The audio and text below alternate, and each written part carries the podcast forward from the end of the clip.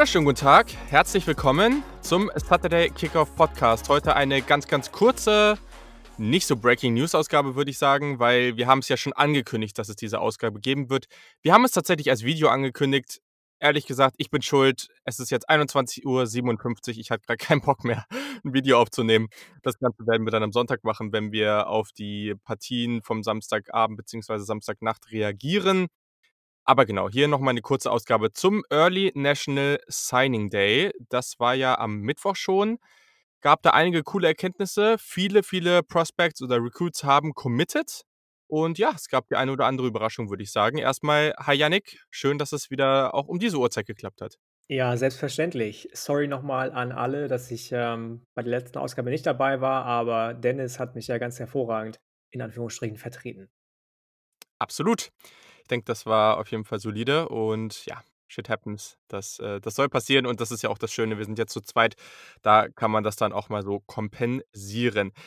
Ganz, ganz wichtig an dieser Stelle, es besteht kein Anspruch auf Vollständigkeit. es gibt so viele Recruits, die jetzt, äh, die jetzt committed haben, die, die irgendwie noch geflippt haben, also sich ursprünglich für ein Team entschieden haben, dann doch irgendwie sich für ein anderes entschieden haben das sind unzählige, also gefühlt Hunderte und Tausende. Die können wir natürlich nicht alle irgendwie jetzt hier nennen. Wir werden mehr so ein bigger Picture, vielleicht die ein oder andere Überraschung in jetzt so soliden 10, 15 Minuten hier einmal euch erzählen. Und genau, vielleicht kannst du am Anfang nochmal kurz sagen, ich habe ja jetzt eben erwähnt, es ist der Early National Signing Day. Was hat es damit auf sich? Weil ursprünglich war es ja mal so, dass der National Signing Day eher im Februar war. Und das ist ja jetzt äh, nur noch halb so. Ich glaube, es ist sogar eine Early Signing Period, wenn mich nicht alles Mhm. täuscht. Das hat ja Mittwoch Mhm. angefangen und müsste jetzt bis mo bis morgen, glaube ich, offiziell gehen. Dazwischen kann Mhm. man auch unterschreiben, sein National Letter of Intent. Das ist dann die endgültige Verpflichtung zu der Universität. Davor sind es Verbal Commitments, die aber eigentlich nichts wert sind, die die Spieler aussprechen. Ja. Und ich meine, im nächsten Jahr ist der National Signing Day dieses Jahr war an meinem Geburtstag am 5. Februar. Ich weiß gar nicht, wann das nächstes Jahr ist. Äh, auch Ja, um die das ist Zeit irgendwie. immer um die Zeit, genau. Ja, ja, das, äh, weiß ähm ich weiß ich noch da aus der aus der Uni-Zeit immer. Bei mir war es dann immer so, dass da gerade Vorbereitung auf Klausurenphase war und dann war das in der Phase so, während man hart gelernt hat, immer so eine willkommene Ablenkung, dass man den ganzen Tag nebenbei Ja, ja, ja, Stream das ist bei mir können. auch so. Ich ich fange am 8. am 8.2. mit Klausuren an. Am 5.2. Ja. habe ich Geburtstag, Signing Day ist da und dann ist ja auch noch Super Bowl. Also wird eine spannende Zeit auf jeden Fall. Ähm ja, und auf jeden Fall ist es so, dass man sich jetzt dazu entschieden hat, weil es immer mehr Recruits gibt und immer mehr Leute, die aus dem aus der Highschool ins College gehen, ähm, auch schon ja eine zweite oder eine erste Phase anzubieten, die ein bisschen früher ist. Manchmal sind ja auch schon Commits dabei, die in die äh, Early Enrollees gehen, das heißt, die dann schon ab März und mhm. April für die Uni spielen und gerade für die ist es natürlich gut, wenn sie nicht erst im äh, Februar dann ans College kommen, sondern sich vorher schon mal ein bisschen umgucken können an ihrer neuen Universität, die sie die nächsten drei mhm. oder vier Jahre besuchen. Ich weiß nicht, ob du noch was hinzuzufügen hast, aber im Groben und Ganzen. Genau, ist einfach nochmal so eine Phase, die, die mittlerweile tatsächlich auch, ja, eigentlich der wirkliche National Signing Day ist. Also so viele entscheiden sich einfach früher, weil es eben sehr, sehr viele Vorteile mit sich bringt. Und ja, im, im Februar ist dann nochmal ein bisschen was, aber mittlerweile deutlich unwichtiger geworden. Genau, das ist so um die 80 Prozent, glaube ich, ne? So um die genau, 80 genau, Prozent, ja, 81 genau. Prozent genau. sind immer schon in der Early Enrollee, in der Early Signing Phase jetzt, die sich entscheiden für ein, eine Uni. Ja, ja, genau.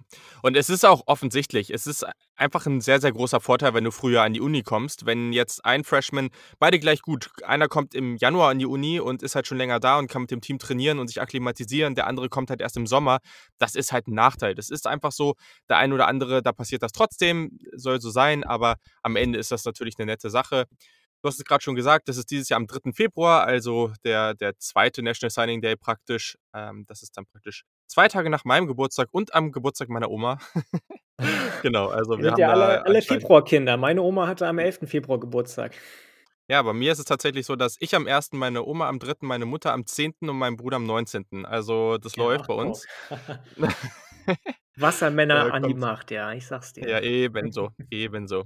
Perfekt, cool. Ja, dann lass uns mal kurz reingehen. Ähm, ja, ich glaube, eine Erkenntnis, die, und das habe ich jetzt gerade auch so gelesen, da bin ich jetzt nicht so selbst drauf gekommen, wobei es relativ offensichtlich ist.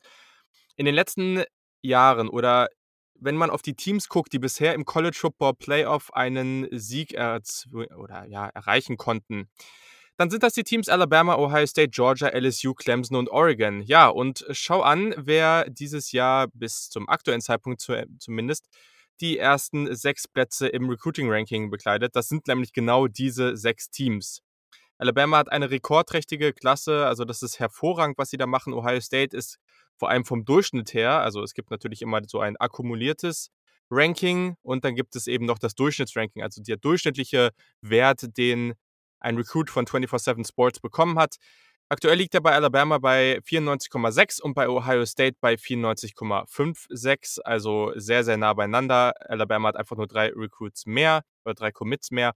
Ja, und dahinter dann Georgia, LSU, Clemson und Oregon. Also sehr, sehr extrem, wie diese sehr guten Teams sich dann wieder durchsetzen konnten. Ja, was denkst du, wenn du das so siehst? Ähm, das Erste, was man wahrscheinlich denkt, ist und was wir alle denken, ist „The rich get richer“. Das ist im Ja. College Football ja nicht nur, was das Recruiting angeht im Moment so, sondern wir haben über das Thema schon gesprochen, auch im College Football Playoff scheint sich das abzuzeichnen. Ähm, aber das ist ist ja auch verständlich. Ähnlich ist es ja auch im Profisport. Wenn du dir Fußball anguckst, dann Ja. natürlich will dann jeder, der irgendwie von sich denkt: „Ich habe das Zeug dazu“ und das sind nun mal die meisten Five Stars der Überzeugung von. Natürlich will dann jeder zu FC Bayern München, Real Madrid, aka Alabama oder Ohio Sta Ohio State zum Beispiel. Ganz Mhm. logisch. Ähm, ich muss ganz ehrlich sagen, ich fand's 'n bisschen überraschend, dass es relativ wenige Four-Stars gab, die sich trotz der vielen guten Saisons von Group of Five Teams für Group of Five Teams entschieden haben. Mhm. Ähm, zum Beispiel der Offensive Tackle, der jetzt zu Oklahoma committed ist. Der Savion Byrd, ja. Ja. Savion Byrd, der ganz, ganz lange bei SMU im Gespräch war, ist für mich das beste Beispiel. Ähm ja, auf der anderen Seite erstaunlich, dass so Teams wie Michigan, dass so Teams wie lass es mit Nebraska sein, die auch in den Top 25 sind, die Mhm. ja seit Jahren schon eher hinterherhinken und seit Jahren, beziehungsweise jetzt dieses Jahr ganz besonders, ähm, vor allem vor unsicherer Zukunft stehen mit ihren Headcoaches, ähm, dann doch so gut in den Rankings sind, während andere Teams abgestraft werden, wie zum Beispiel Auburn oder auch Tennessee, muss ich dazu leider sagen. Mhm. Ja, das hat mich 'n bisschen gewundert, dass es da so 'n bisschen, äh, Uneinigkeit gibt zwischen, sage ich mal, Blue Blood A und Blue Blood B, Mhm. abgesehen von Alabama, Ohio State, Georgia und den Teams, die du genannt hast. Ja, voll. Also, kann ich eigentlich nur mitgehen. Da habe ich gar nicht so viel mehr zu zu sagen.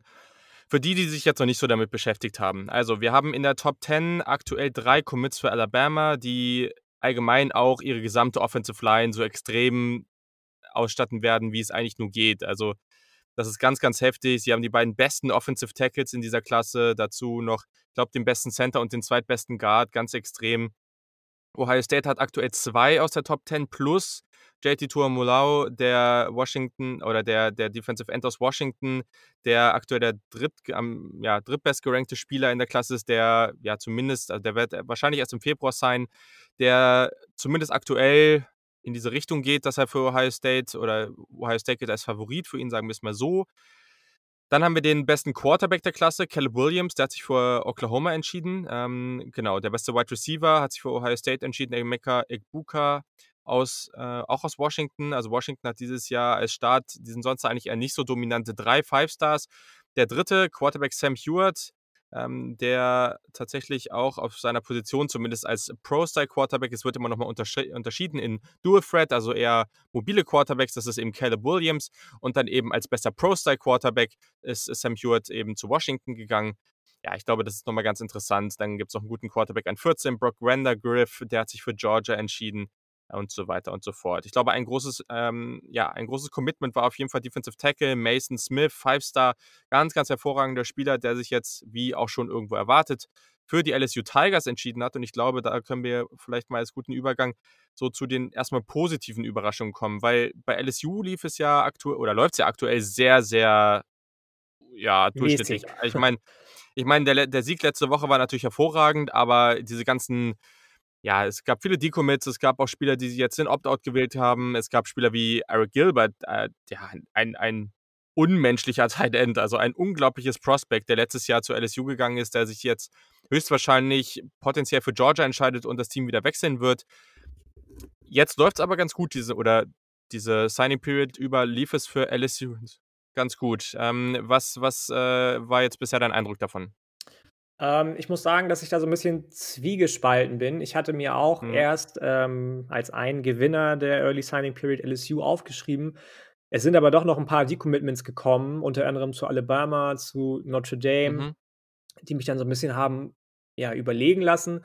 Aber was du gesagt hast, ist natürlich richtig. Ja, Mason Smith, der Nummer, Nummer 18 overall und Nummer 2 D-Liner der Klasse, ist zu LSU gegangen. Dann hat man äh, Armoni Goodwin von Auburn, der davor decommitted hat, äh, für sich gewinnen können. Malik Neighbors und Navonte Key Strong, die beide von Mississippi State decommitted sind, für sich begeistern können. Und dann noch Demarius McGee, der von Tennessee kommt, Cornerback. Also natürlich hat da Orgeron gute Arbeit geleistet. Mhm. Um, und äh, sicherlich viel immer noch aus dem letztjährigen Championship äh, gezehrt. Aber ich muss sagen, ich bin da nicht ganz so positiv wie du, weil eben auch viele starke Spieler jetzt sich doch gegen LSU entschieden haben. Ja, auf jeden Fall. Es ist immer so ein Für und Wider, das muss man halt auch so sagen. Das ist genau wie bei Michigan. Michigan hat auch ein paar, also eigentlich lief der Tag erst nicht gut für Michigan, ne? weil diese paar Decommits, auch zum Beispiel eins zu UCLA, die auch irgendwo eine positive Überraschung sind, nicht nur auf dem Feld aktuell, sondern auch jetzt in, ja, im Recruiting ist das auf jeden Fall schon mal deutlich besser als vorher. Äh, also das ist ja, Michigan hatte ein paar positive Momente mit Donovan Edwards, der Running Back, der wirklich hervorragend ist und schon ab nächsten Jahr potenziell dann Impact haben kann. Und jetzt äh, haben sie aber auch den einen oder anderen Spieler dann noch überraschend verloren. Also ich glaube, das muss man halt immer von beiden Seiten aus sehen. Da hast du absolut recht. Ähm, ja, ein weiteres Team, was wo noch nicht ganz sicher ist, wie sie sich, wo sie am Ende stehen werden. Aber im Vergleich zu der aktuellen Situation in echt, USC heute Nacht, also wenn ihr diese Folge hört, dann werdet ihr vielleicht schon wissen, ob sie Pac-12 Champion sind oder nicht. Die Saison war ganz okay, war natürlich jetzt auch schwierig mit dem kurzen Schedule, aber allgemein ist die Situation ja jetzt so semi-gut.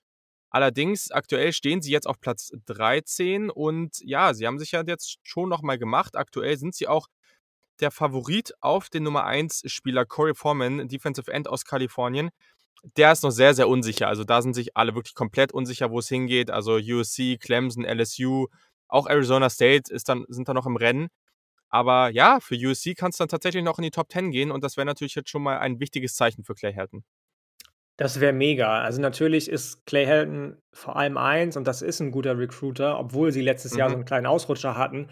Ähm, und ja, also ich, ich kann mich nur darüber freuen, wenn das so kommt, dass Corey Foreman sich für USC entscheiden sollte. Er ist ja neben Tristan Lay, der noch nicht committed hat, der aus Virginia der Number One Recruit ist, äh, und Kamar Wheaton, der wahrscheinlich zu Oklahoma geht, und dem von dir schon angesprochenen JT True Malloa, der höchstgerankte Recruiter noch nicht committed hat. Ja. Ich glaube sogar der höchste bei einigen Recruiting-Portalen.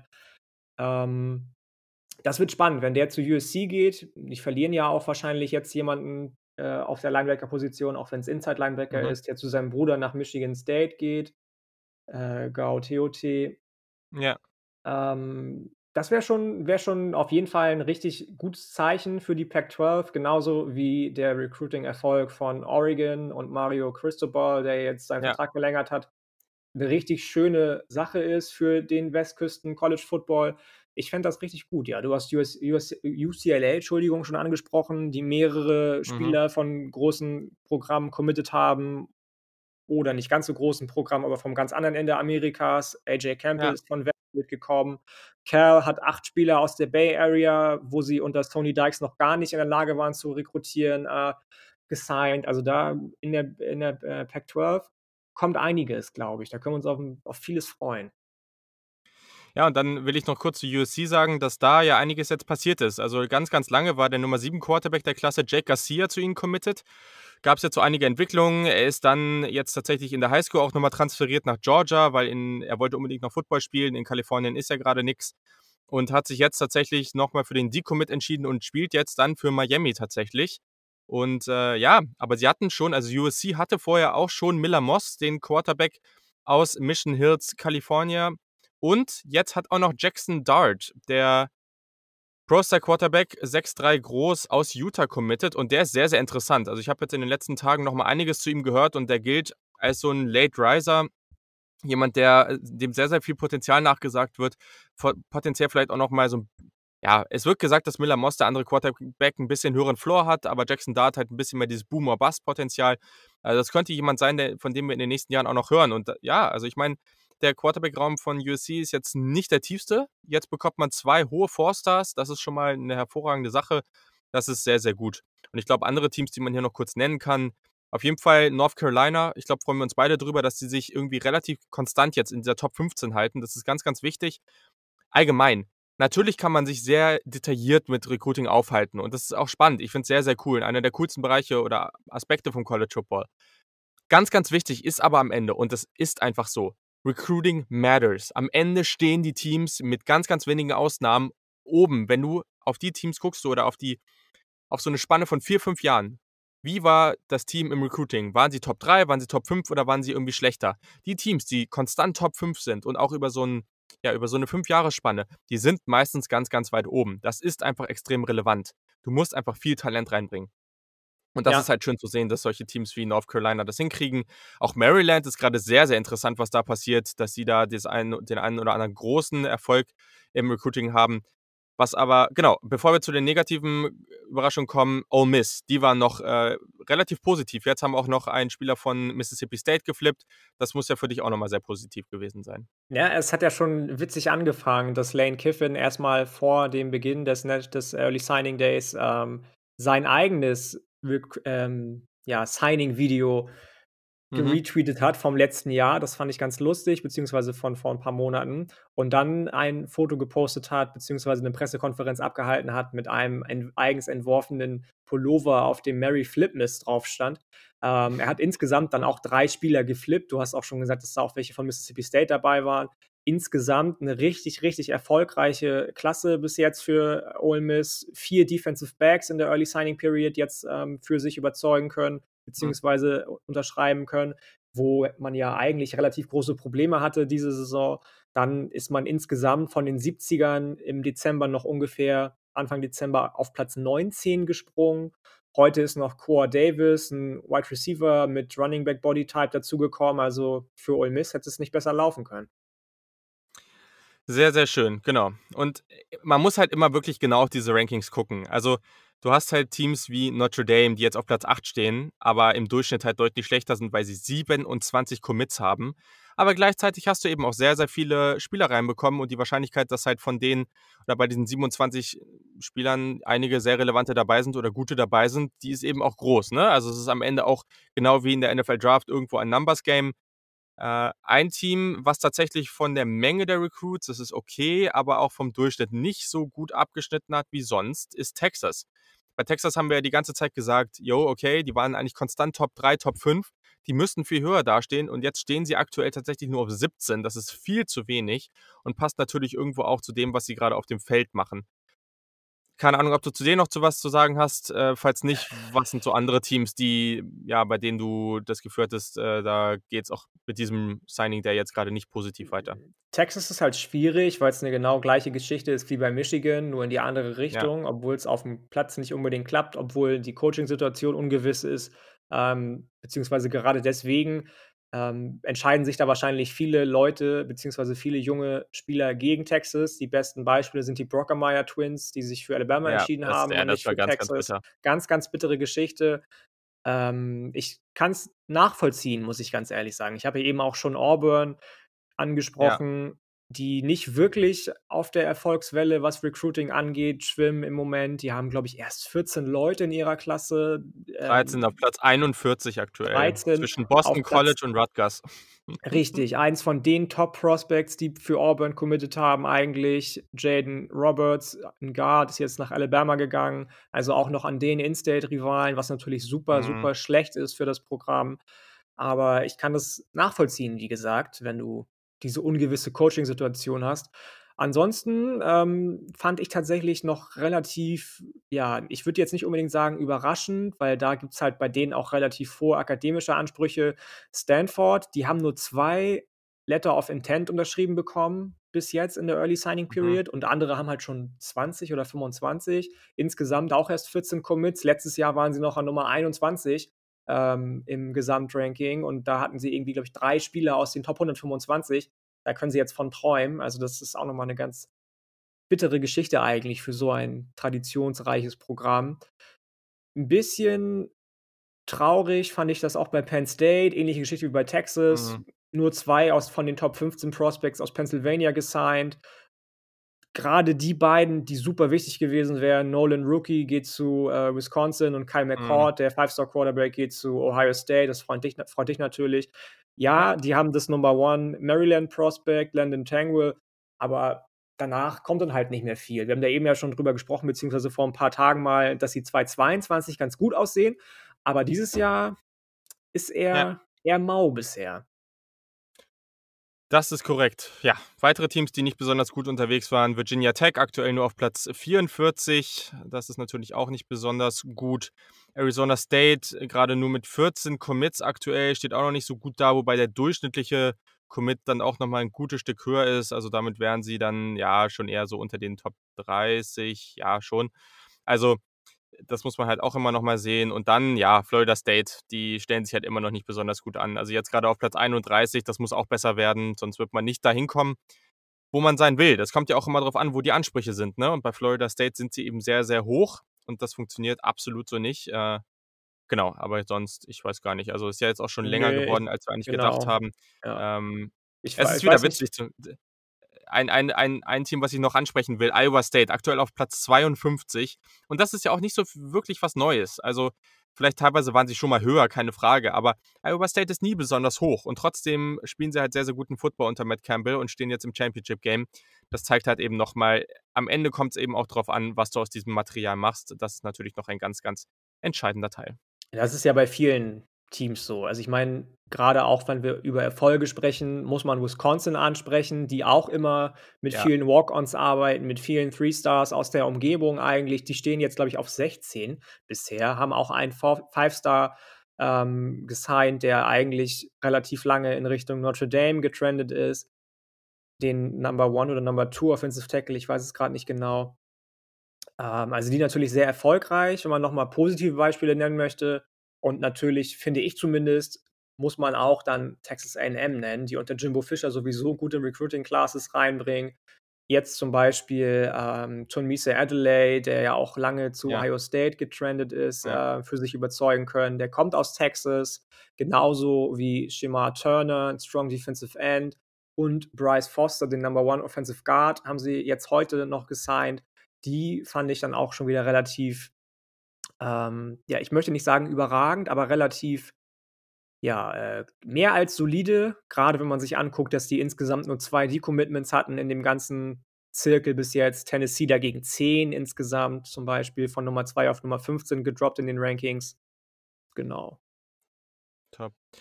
Ja, und für die, die es noch interessiert, also ich habe jetzt gerade mal geguckt nach dem niedrigsten Power 5 Team. Das ist tatsächlich, und das ist natürlich extrem in der Conference, South Carolina, die aktuell auf Platz 107 nur stehen.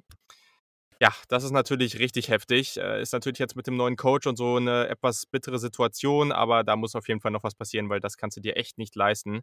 Nee, so nee. aber das liegt dann eben auch, wie du gesagt hast, ne, oder wie wir gesagt haben, an, an dem äh, Trainer, der jetzt nicht mehr da ist auch, Will Muschamp, ja, der ja genau. immer schon als guter Recruiter bekannt war. Ja. Da haben einfach super viele direkt gesagt, okay, wenn der nicht mehr da ist, dann gehe ich. Ja, ich habe heute auch eine ganz witzige Geschichte in einem Podcast gehört, dass ähm, größtenteils gar nicht mal unbedingt jetzt die, die Coaches, die Position Coaches den Kontakt halten zu den äh, Highschool-Kids, sondern vielleicht eher irgendwelche 23, 24, 25-Jährigen, die für diese Zeit angestellt werden, beziehungsweise irgendeinen Job bekommen bei den Teams und sagen, hey, ich kriege jetzt den Zugang zum Instagram-Profil, zum Facebook-Profil von meinem Headcoach mhm. und dann schreibt der 23, 24, 25-Jährige mit den Leuten, weil der natürlich eine viel engere ähm, Bindung zu deren Sprache hat auf jeden Fall und ähm, am Ende ist es aber doch der Head Coach, der den Leuten wichtig ist, weil das die jungen Leute vielleicht gar nicht mitbekommen aus, dem High, aus ja. der Highschool, dass eben ein ganz anderer mit denen textet die ganze Zeit. Aber ja, es ist natürlich super, super bitter für South Carolina und ähm, da muss einiges passieren, da hast du absolut recht. Das höchstgerankte, höchstgerankte Group of Five Team ist Cincinnati, glaube ich, ne, an 44. Ja, ich glaube, die stehen wieder ganz gut da, ist auch nicht besonders überraschend. Läuft ja auch ganz gut für die Bearcats. So, also natürlich ist es wieder länger geworden, wie hätte es auch sonst sein können. Aber genau, wenn ihr noch irgendwelche Fragen zu diesem Thema habt, dann schreibt uns einfach Kick, Instagram, Twitter, alles weitere findet ihr in den Show Notes. Und es ist jetzt Freitag, der 18. Montag am 21. um 21 Uhr haben wir die nächste Supporter-Session. Wir sprechen über Wide Receiver. Da können alle Supporter dabei sein. Also es werden auch wieder einige dabei sein. Sehr, sehr cool. Und das kostet echt wenig im Monat. Also wenn ihr zum Beispiel nächstes Mal die Lebkuchen im Supermarkt weglässt, dann habt ihr schon alles gespart, um dann Supporter werden zu können. Mehr ist das gar nicht in dem günstigsten Paket. Und äh, ja, deswegen. Also da sind in den letzten Tagen auch einige wieder dazugekommen. In der nächsten Ausgabe haue ich dann auch wieder die Namen von denjenigen raus. Und ja, das ist sehr, sehr cool. Wir freuen uns wirklich, sind sehr, sehr dankbar, dass ihr uns das Vertrauen schenkt und freuen uns über jeden, der dazukommt. Denn diese ja, Supporter oder diese Scouting-Sessions, die sind eben nur so cool, weil wir uns mit euch austauschen können. Und deswegen, wenn ihr dabei sein wollt, dann macht das einfach auch in den Show Notes oder schreibt uns, wenn ihr noch Fragen dazu habt. Also, dann, äh, ja, Janik, viel Spaß. Entweder heute Nacht bei den Spielen oder dann eben morgen, wenn es dann so richtig rund geht. Das wünsche ich dir auch. Viel Spaß noch bei ähm, was auch immer du heute noch machst. Und ich hoffe, wir hören uns dann Sonntag in alter Frische und die Hörer hören uns Sonntag in alter Frische. Perfekt, sehr, sehr gut. Also, das wünsche ich euch dann natürlich auch. Habt ein hervorragendes Wochenende und ja, wenn ihr uns erst später hört, dann ein super, eine super Woche. Die nächste Ausgabe kommt dann ja schon ganz bald mit der Reaktion zum College Football Playoff, was dann ja schon steht. Also, es ist alles nicht mehr weit. Die College Football Saison neigt sich dem Ende entgegen und es wird so richtig spannend. Also, Folgt uns auf jeden Fall auf Spotify, Apple Podcasts und überall, wo das so möglich ist, weil dann habt ihr die neueste Folge immer gleich im Feed und seid super informiert. Also bis dann, habt ein schönes Wochenende, eine schöne Woche und bis zum nächsten Mal. Ciao.